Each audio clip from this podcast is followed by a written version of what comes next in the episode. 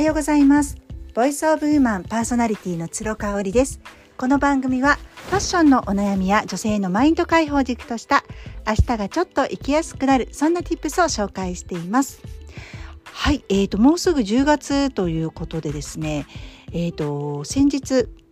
月1でお願いをしているハウスクリーニングですね。まあ、あのお部屋全部ではなくって2時間で水回り、えー、3箇所4箇所かキッチン洗面所お風呂トイレ4箇所を重点的にやっていただくっていうのを月1でお願いしていましてあのその掃除をねあのしていただいたんです。であのー、えっ、ー、とちょうど1年前ですねちょうど1年前の10月にあの整理収納をその方にやっていただいたんですよね。もともとあのクリーニングだけお願いしていてで実はあの整理収納アドバイザーというかその整理収納の資格も持っているんですっていうのは聞いてたんですよね。ただ私が本当に興味がなくってまあね面倒くさいっていうのがまず一つだったんですよね。であの一回クローゼットの整理を全然違う人に、えー、45年前にやっていただいた時にその時はもうね自分はやらないでずっと座ってるだけで、えー、その方がプロの方がもうバーってやっていくっていう色別に分けてくれるってやつをあのやっていただいたことがあったんですよ。ですっごくその時は綺麗になったんですけど、まあ、物は全然減らなかったしただ整理整頓されたっていう感じだったんですよね。あのコツとかも全然教わらなかったし。そうなのであのその時のまあ経験があのありますんでね。まあ私にはできないしどうせまたすぐに戻っちゃうんでしょって。そうあのすぐにまた私の全然ねぐちゃぐちゃなやり方に戻ってしまうんじゃないかそれだったら、まあ、2万ぐらいお金かかっちゃうし2万ってすごい安いと思うんですけどね今考えるとあの意味ないんじゃないかなって思ってたんですよ。ただあのもう23年ね家のクリーニングをしていただいていて、まあ、うちが整理整頓できてないっていうのが分かっちゃってるわけですねその方には。なので、まあ、断るごとに提案をされていたわけです。でまあもうねあのやりましょうっていう感じで言い方悪いですけど半ば強引に日付を決めていただきましてで実行したのが去年の10月だったんですよね。であのまずもう台所が台所だけでいいんでっていう話でもう台所だけでもう45時間かかっちゃうんでって話だったのでええー、って思ったんですけど台所だけお願いをしました。でなんで台所だけかっていうともうね家の要なんですって台所が。よくなんか玄関をね綺麗にしておくとかってあとリビングとか言いますけどもやっぱり台所が汚いとあの全く他の部屋の動線的にも綺麗にならないっていうのをその方がおっしゃっていたんですよ。でまあなるほどなと思ってちょうど越してきて9年10年ぐらい経っていた時だったのであのもうぐちゃぐちゃでね何にどこどこに何が入ってるかわからない特にこうストックがねどのぐらいあって、えー、賞味期限がどのぐらいでっていうのも全く把握していなかったんですよ。なのでねあの場所が分かんないからないと思ってまた買い込んできちゃうとわあったじゃんっていうねなんかトイレットペーパーとかだったら見てほら大きいから分かるんだけど例えばサランラップとかさなんかそういうのって買ってきちゃうじゃないですかきちんと場所を決めてないと。それでやってみようってなったんですよ。で結果ね実は8時間かかったんですね。朝9時か10時ぐらいから来ていただいて6時ぐらいまでかかりました。もう疲れた本当に疲れたんですが劇的に綺麗になったんですよ台所が。であの一時 SNS で流行っていたキッチンリセットっていうタグありますよね。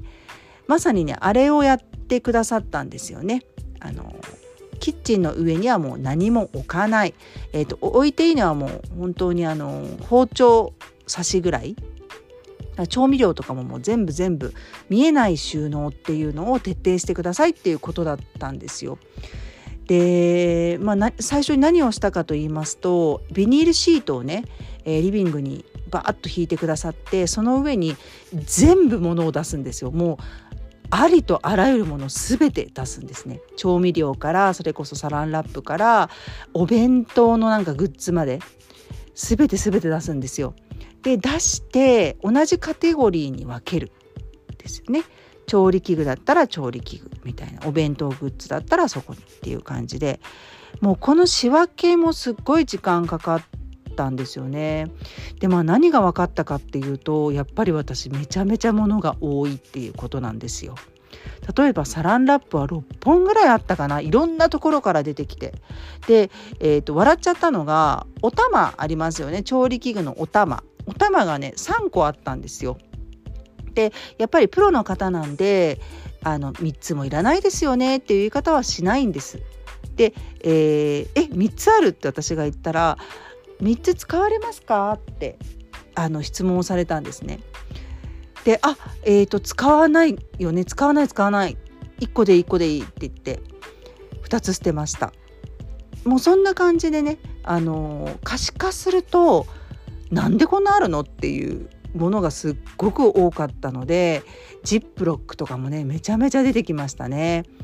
あとはね何が多かったかな？ストックルームのものも全部出したんですよねやっぱエコバッグの類とかもめちゃめちゃ多かったかなこんなにエコバッグいらない逆にエコじゃないじゃんっていう感じだったのでもう汚くて汚れているものとか破れているものは全部捨てましたと。うん、それでねなんやかんや言って8時間かかっちゃったんですよね。でうわ台所だけで8時間かと。でまだもう一部じゃないですか。であとこう人がねあの来た時に見えるダイニングとかリビングとかあとうちちょっと小部屋があのすぐリビングに併設されてるんですけどそこもお客さん来た時見えるんで、まあ、そこぐらいまでまたね時期を見てやりましょうかなんていうふうに言ってくださったんですよ。ただもう私はもうその時終わって放心状態でうわーと思ったんですけどあまりに綺麗になって全部のものの住所が分かるっていうことの楽さで、えーと、一番大きな理由はねその日が金曜日だったんですけど次の日から長男が林間学校で2泊3日でいなくなるっていうことがねすっごく大きかったんですよ。なんでかっていうとね長男ってちょっと神経質なんでいろいろこう物を捨てたりとかね片付けを始めたりとかするとあのちょっとねこうイライラしちゃうタイプなのね。だからきっとあの彼のものとか捨てちゃったりとかも勝手にできないだろうしあのいたらもねもしかしたらしてなかったかもしれない。でも次の日からいないなかったので主人とねもう土日丸々空いてたんでやっちゃおうってことでね実はね全部の部屋やったんですよそれから1週間かけて。そしたらもう見違えるように綺麗になってもう基本的に捨てるっていう方向で考えるのでねもうどんどんどんどん入れるんですよゴミ袋に。ゴミ袋がね27袋ぐらい出ました。でそっから1年ですよ。1年経ってあの先日クリーニングにね入ってくださったその担当の方がすごく嬉しいことを言ってくださってあのまたさらにやらされましたよねと。でそうなんですよ。で実はねその時には捨てなかったというかいや大物の類ですよね。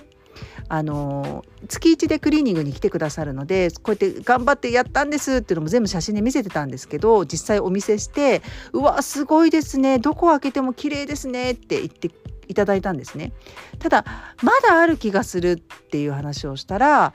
えーと、まずリビングに鎮座していた汚いねあの次男くんの絵描きの作業スペースがあったんですよね作業机が。でもともと主人がねコロナ禍でスタンディングデスクとして使っていたものなんですけどもうだいぶ汚れてしまっていたので、えー、とそれは言われました。これっていりますかって言われましたね。あとはねウォーターサーバーなんですよ。ウォーターサーバーいりますかって言われてまああのー、ミルクをね粉ミルクを母乳と混合だったのであげてる時は絶対いるよねって思ってたんですけど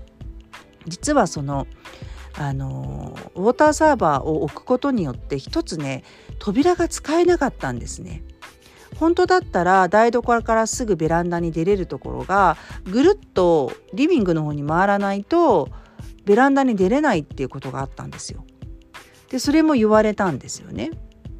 で、まあ、主人にあとコーヒーマシンとかね炭酸メーカーとかいろいろね言われてねあの実はもう全部それって主人がね飲むために買ってたんであの3月にえー、単身赴任が決まった時に全部持ってってもらいました。ウォーターサーバーもコーヒーメーカーも炭酸メーカーも。全部ね。そしたら本当にすっきりしたんですよ。で、えーと、プラスしてですねその猫ちゃんのグッズとかも使わないやつが高かったからっていうだけで置いておいたものとかあとはえーとトイレのスリッパ。トイレのスリッパもねいらないんだって。だって綺麗に床掃除する時に邪魔になるじゃないですか。私あの必ず朝ライブの前にですね直前にあのトイレ掃除をするようにしてるんですね。もうクイックルワイパーで簡単に全体拭いてあの裏とか拭いて床を最後拭いて流すっていう感じのすごく簡単なもの。もう1分ぐらいしかかかんないことなんですけど確かにねトイレのスリッパがあると邪魔だしスリッパの裏自体にすっごいねあの汚れがつくんですよね。ほこりが。でそれをね捨てたらまたそれもねすごい褒めていただきました。もう言う前からやってくださってるんですねってすごいご自身で気づかれてすごい素晴らしいですっていう風に言っていただけてなんかこの年になってこう丸をいただけるってなかなかないのですごく嬉しいよね。なんかもう毎日が自分で自分に丸をつけてあげているっていう日々なのでとってもとっても嬉しかったです。ただこれからまた半年後にですね私引っ越しを控えておりますのでもうさらにさらに捨てて捨ててあの身軽になって新天地に向かいたいなというふうに思っています。今日も最後まで聞いていただいてありがとうございました。それではまた明日。